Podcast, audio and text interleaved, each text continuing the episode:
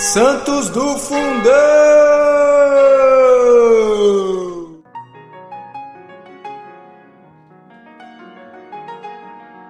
Oi, pessoal, vamos ouvir um pouquinho hoje sobre bem-aventurado Geraldo Abade.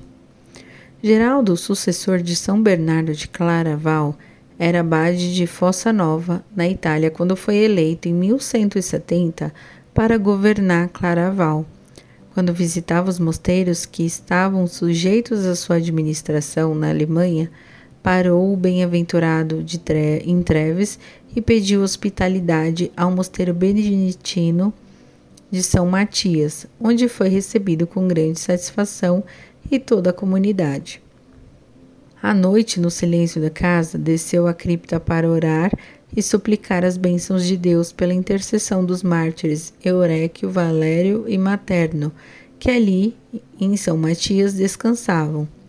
Eis senão quando os três santos lhe apareceram, e Euquério, tomando a palavra, disse ao Geraldo que Deus não queria que deixassem os muitos trabalhos que tinha para se dedicar unicamente à contemplação e acrescentou que não tardaria, havia de receber a coroa.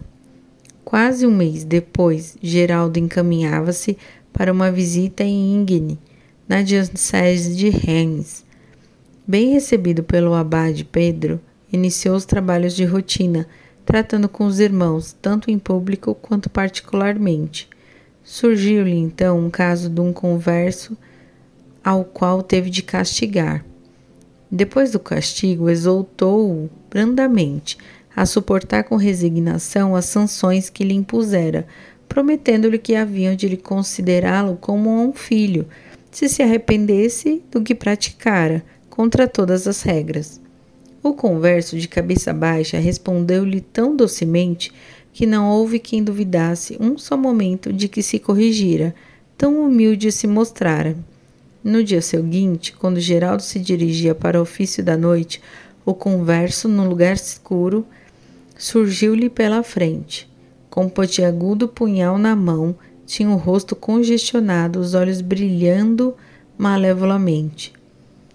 Era absolutamente o oposto daquele que, de modo tão doce, dera a mais cabal prova de que se arrependera e ia corrigir seus defeitos precipitando-lhe com fúria sobre o bem-aventurado, enfiou-lhe fundo a arma no ventre.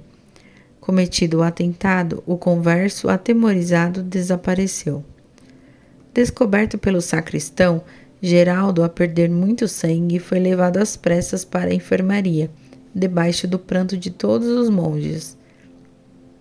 Três dias depois, recebidos os sacramentos, falecia perdoando o assassino e recomendando a Deus os filhos de Claraval.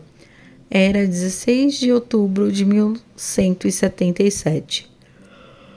O corpo do bem-aventurado abade Geraldo foi levado para Claraval. Acompanhou o abade de Igni, o bom Pedro, que não se conformava com o sucedido.